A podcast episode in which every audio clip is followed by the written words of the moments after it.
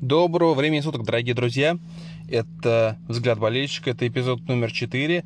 И футбол набирает свои обороты, входит в свои повесенние права, э, ну, по крайней мере, в российской части э, футбольной мировой составляющей. А, на этой неделе Лиги чемпионов у нас не было, но зато были другие события, о которых можно поговорить, обсудить и поразмыслить э, о том, что будет дальше нас ждать. Итак, а вообще стартовал наш весенний часть чемпионата России. Да, и сегодня же будет второй тур весенней части, стартует второй тур весенней части а, под общим номером 21. А к чему же мы пришли, с чем же мы пришли э, к этому моменту? Ну, э, на прошлой неделе э, состоялось, наверное, два таких значимых матча и один менее значимый с точки зрения соперника, но, с другой стороны, результат был все равно очень удивительный. Конечно, центральным, центральным матчем был, была встреча Локомотива и ЦСКА, где Локомотив разобрался, ну, на первый взгляд, без особых проблем с армейцами, Локомотив показал, на самом деле, наверное, игру более созидательную, более целостную на первых 15-20 э, минутах. Вот. Дальше ЦСКА пытался что-то создать, э, создать что-то не получилось, ну а Локомотив, собственно, получил один момент еще и, собственно, забил. На двух ошибках армейцев все случилось. Э, вообще удивительная игра оказалась, потому что, ну, наверное, никто не думал, что Локомотив окажется, ну, реально более целостно, выглядит целостнее э, ЦСКА. А армейцы э, ну, оказались пока не готовы. Локомотив тоже не произвел какого-то такого фурора, не произвел. Но, с другой стороны, этот быстрый гол много решил. Ну и, конечно, у армейцев ошибки в обороне. Отсутствие Кенфеева сказалось. А, собственно, центральный матч тура закончился чем 2-0. Победили железнодорожники. А, второй матч, который как бы был такой, знаете, а, мог быть центральным еще несколько лет назад. А, Спартак Рубин, но Рубин сейчас уже не тот, хотя по результату матча оказалось, что Рубин достаточно тот. Спартак проиграл второй матч подряд. Спартак удивил. В Спартаке дебютировал Квинти Промис. Собственно, наверное, для Спартака это было самое яркое впечатление и яркая эмоция от прошедшего, прошедшей игры. Э, дебют Квинси Промиса, который, ну, создавал, но, к сожалению, пока не отметился, не отметился результативными действиями. А Спартак э, второй матч подряд проиграл, второй матч подряд не смог забить, к слову. Да, и за два матча у них 0-4 и определенные, определенные проблемы в организации игры. Как минимум позиционные, потому что Спартак, ну, создавал мало, а навал получался, ну, наверное, где-то в районе 15 минут от всей игры. Да, там получилось, как-то позиционно пытались э, организовать атаки, но, к сожалению, для поклонников э, красно-белого клуба этим все и ограничилось. Спартак проиграл второй матч подряд, и, собственно, в этом туре, в 21-м, Спартак играет с Краснодаром. Такая, получается, игра неудачников старта весенней части сезона. А, у Краснодара 4 поражения подряд. Да, это в Лиге Европы 2 э, и в Кубке России, и в Чемпионате России. У Спартака 2 поражения подряд, и у команд нету целостной игры. Самая большая проблема. Э, физически, возможно, команды готовы и неплохо, но э, нет игры. Спартак запутался в схемах. Спартак продолжает экспериментировать. Плюс ко всему, Доминика Тедеско до сих пор находится на дисквалификации, находится где-то там э, на трибунах с ноутбуком, с телефоном, но все же э, не рядом с своими футболистами. Краснодар же, ну, знаете, как вот по игре с Загребом, в принципе, производил неплохое впечатление. Э, Краснодар э, выглядел вполне неплохо, да, проиграли, да, Загреб оказался сильнее. Но только, то есть нельзя сказать, что Краснодар просто провалился. Краснодар был неплох, и в первой игре, и во второй игре, да, э, забивать в Загребе не получилось, зато неплохо получилось забить в Краснодаре, да, там два мяча забили, э, забил Берг, и в целом все было бы неплохо, если бы не защита. Краснодар, конечно, и защита это такие э, слова э, антагонисты. Слова, которые не, могут находиться вместе. Э, Краснодар, к сожалению, пропускает много. И я думаю, что вот в игре 21 тура, который состоится завтра, Краснодар-Спартак, забиты мячи будут. Я думаю, что Спартак все-таки забьет свой первый мяч в весенней части сезона официальный. Какой будет результат? Ну, скорее всего, знаете, если меня спросили, кто победит, я бы сказал, что, наверное, будет результативно ничья. Потому что пока, ну, не верится, что Спартак сможет одержать победу. Не хватает какой-то такой, знаете, целостности и крепости состава.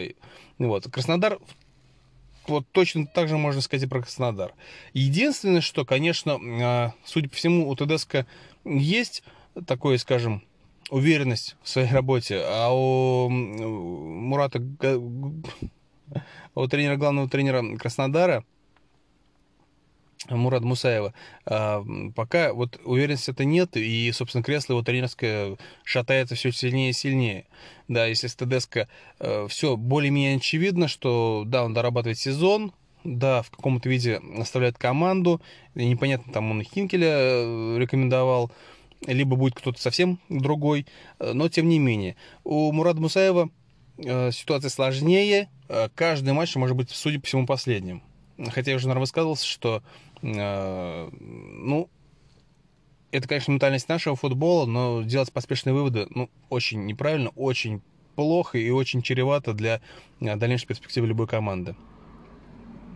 А, что в 21 туре нас еще ждет, собственно, это уже будет сегодня. Сегодня, да, еще матч не начался. А, Ростов будет играть в Сочи.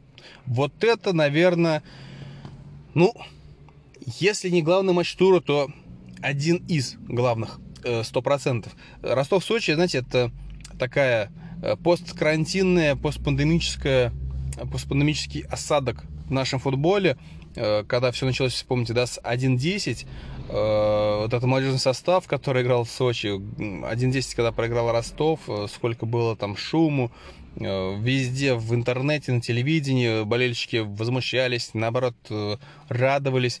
Ну, море эмоций – Э, вот этого карантинного Ростова э, в новом сезоне, который стартовал уже вот прошлой осенью, да, Сочи выиграл 4-2 без э, особого скандала, да, там были с нюансами, но Сочи выиграл 4-2. Сейчас же команда подходит в очень неплохом состоянии. В плане турнирной таблицы Сочи третий. Третий не как в прошлом году команда борющийся за выживание, сейчас Сочи третий, Ростов же пятый, и в целом очень небольшие расстояния, чтобы подняться выше, Сочи реально могут при определенных раскладах выйти на второе место. Э, Ростов тоже может подняться при определенных раскладах, ну и, конечно же, при условии победы Ростова. А, на, на, на данный момент, наверное, Сочи выглядит, э, ну, посерьезнее, что ли. Э, у Сочи, наверное, самая приятная и интересная игра в настоящий момент, э, в принципе, в РПЛ. Э, ну, наверное, это никто не будет отрицать. Сочи хорош, Сочи 4 раза подряд уже выиграла в этом сезоне, точнее, в этой весенней части сезона. И по праву занимать четвертое, третье место в чемпионате. Набо там просто какую-то испытывает там вторую, третью молодость. Э, ассисты, голы, вообще объем работы достаточно большой для футболиста такого возраста. Плюс Заболотный, который, э, как оказалось, умеет забивать. И, наверное, все, весь смех слегка поутих по поводу Антона Заболотного. И, собственно, Сочи занимает, э, ну, наверное, третье место очень справедливо, учитывая уровень игры, который они показывают. Ростов же, Ростов, ну, в не самой, наверное, лучшей сейчас игровой форме. Есть кадровые проблемы, там э, дисквалифицирован Осипенко, там ушел Еременко. И, конечно, в этом плане Ростова будет сложнее. У Ростова э, есть определенные игровые проблемы, хотя э, прошлый, прошлый матч с «Зенитом» в прошлом туре, да, когда они сыграли 2-2 в десятером, дубль Соу, ну, кстати, это была неплохая такая, знаете, репетиция к Сочи, возможно, учитывая интересные связи «Зенита» и Сочи.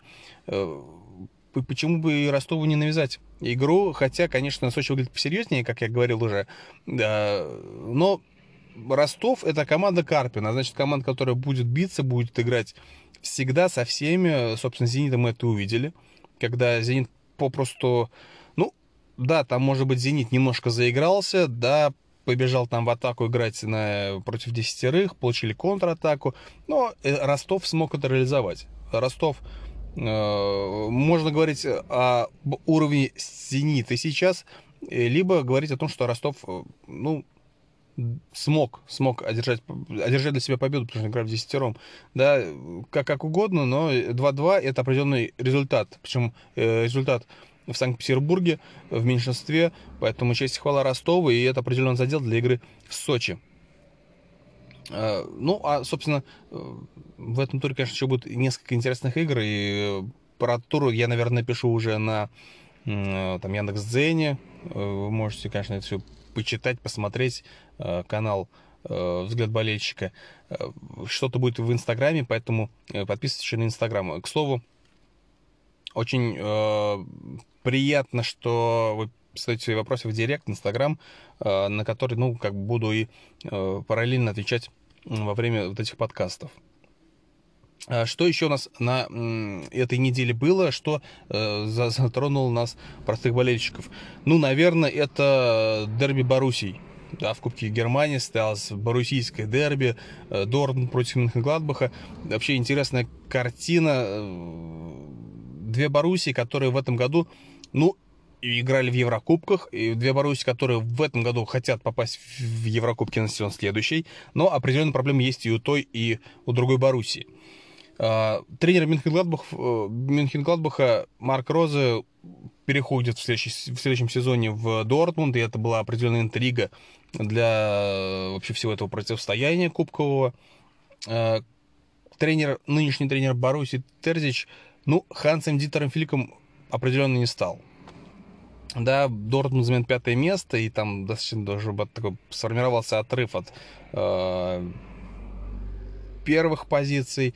Э, под вопросом там уже участие в Лиге Чемпионов, поэтому, э, ну, Дортмунду, конечно, нужны трофеи, так же, как и Мюнхенгладбах, который завис вообще там на девятом месте, там серия поражений, и, судя по всему, в Боруссии надо будет уже расхлебывать новому тренеру все, все, все что э, сейчас в, в команде творится.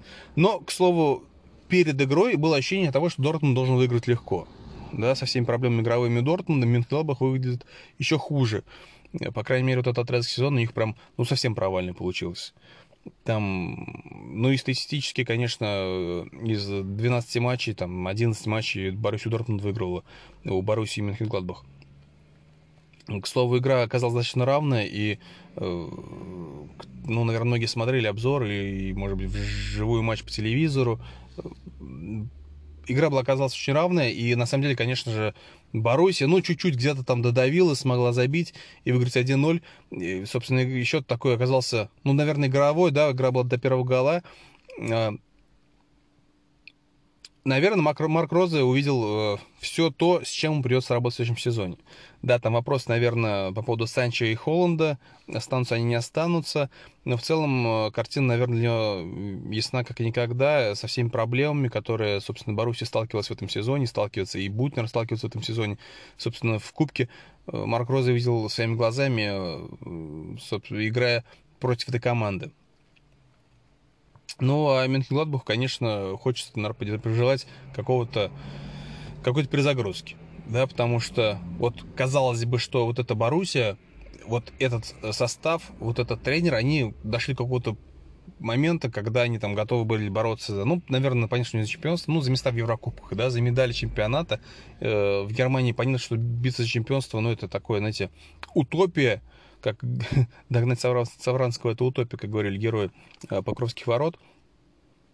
И э, Боруссия, вот это вот дошла до вот этого пика, до этого максимума, но сейчас, судя по всему, катится обратно, как, э, опять же, несколько лет назад там Боруссия находилась, Мюнхенгладбахская находилась там внизу, боролась там за выживание, то покидая Бундеслигу, то возвращаясь. Не хочется это увидеть, потому что Мюнхенгладбах выглядел очень симпатично, очень интересно, очень приятно, и конечно, уход Марка Розы, наверное, скажется сильно серьезно на перспективах Боруссии который зеленый, а не желто-черный. А, на этой неделе также удивительно. Картина творится в Барселоне, бедная Барселона. Там э, Бартомео оказался за решеткой. Ну, точнее, там уже, наверное, выпустили под залог, но суть от этого не меняется. В Барселоне, собственно, как начался вот этот вот э, бедлам, бардак в августе в Лиге Чемпионов, собственно, так все и продолжается. Да, Барселона нам героически в Кубке Испании возвращается в игру, к слову, на удивление, героически вернулась Барселона, да, там, прогорев 2-0 в первой игре, вытянув э, на 90 там, четвертой минуте, то есть на четвертой минуте дополнительного времени, вытянув себя в овертайм, где э, там и пенальти, и незабитые, собственно, ну, э, лучше, лучших традициях, наверное, российского футбола, когда надо себя загнать, ну, просто на самый край пропасти, чтобы потом героически вернуться. Барселона все это показал. Барселона, ну, на самом деле, стоит отдать должное, Барселона молодцы. Барселона молодцы, смогли собраться. Ну, мало кто верил, наверное, что после первого матча, что Барселона вернется в игру и пройдет дальше в Кубке Испании. Барселона смогла, честь и хвала, но тут же сразу гром среди ясного неба, Бартомео за решеткой, и э, по слухам, да, на воскресенье назначен выбор нового президента. А нового президента это, конечно, такой, возможно, окажется э, серьезный, векторный э, шаг направление трансферной политики, контрактной политики, вообще бюджетов. Это определенный такой сдвиг будет. Собственно, сразу увидим, как будут распределяться финансы, будут ли серьезные трансферы, будут ли продажи. Опять же, судьба Месси, да, до сих пор неизвестно, останется, не останется. Ну, многие склоняются, что не останется. Будет, конечно, интересно посмотреть. И, конечно, не хочет, чтобы Барселона куда-то там деградировал и катилась вниз. Мы привыкли к сильной Барселоне, нам нужна сильная Барселона. С управлением, конечно, ей немножко не везет. Но ничего, мы привыкли к такому управлению. Вот. Ну и Барселона, наверное, привыкнет, а может быть, все и поправит. Посмотрим. Ну и, конечно, наверное, Э, обычно в всех подкастах мы говорим про футбол чуть-чуть не про футбол, да, но на этой неделе произошло событие, которое касается и футбол, и не футбол. 3 марта из жизни ушел э, Юрий Альбертович Розанов, комментатор э, Матч ТВ, комментатор ТВ Плюс, э, человек, наверное, с чем именем и голосом связана, собственно, любовь к футболу. Э, мне кажется, вот для нас, для мальчишек из 90-х, э, голос Юрия Розанова это такой, наверное, такой, знаете, свет в конце тоннеля. Да, все бежали на этот голос, смотрели Лигу Чемпионов, потом появился FIFA, озвученная э, Юрием Розановым вместе с Василием Соловьевым. И вся вот эта любовь, она, наверное, связана именно, именно с именем этого комментатора. Да, были много людей, которые там мы и э, нравились комментарии других э, специалистов, но, наверное, вот Юрий Розанов тот человек, который научил любить футбол, научил понимать футбол, научил думать о футболе. Э, наверное, это был тот человек, который по ощущениям ты смотрел футбол не где-то, ты дома на диване, он где-то там в комментаторской кабине, а такое ощущение, что либо ты с ним там, либо он с тобой здесь. И уход этого человека, конечно, это большая трагедия не только там для его семьи, но и для всех тех людей, которые полюбили футбол в конце 90-х, начала нулевых годов. Хочется, конечно, более позитивно заканчивать, наверное, наши подкасты, но жизнь делает какие-то свои нюансы, свои, свои направления – Спасибо, Юрий Розанов, за наше футбольное детство. Ну, на этом, наверное, подкаст наш заканчиваем сегодня. Четвертый эпизод. Нас ждет чемпионат России, новый, новый тур. Нас ждет Лига чемпионов уже совсем скоро. И, конечно же, нас ждет 8 марта. Поэтому всех девчонок, девушек, женщин, девчулек, всех с наступающим праздником, весны вам. Берегите любовь, не бойтесь ненависть. Все, пока-пока.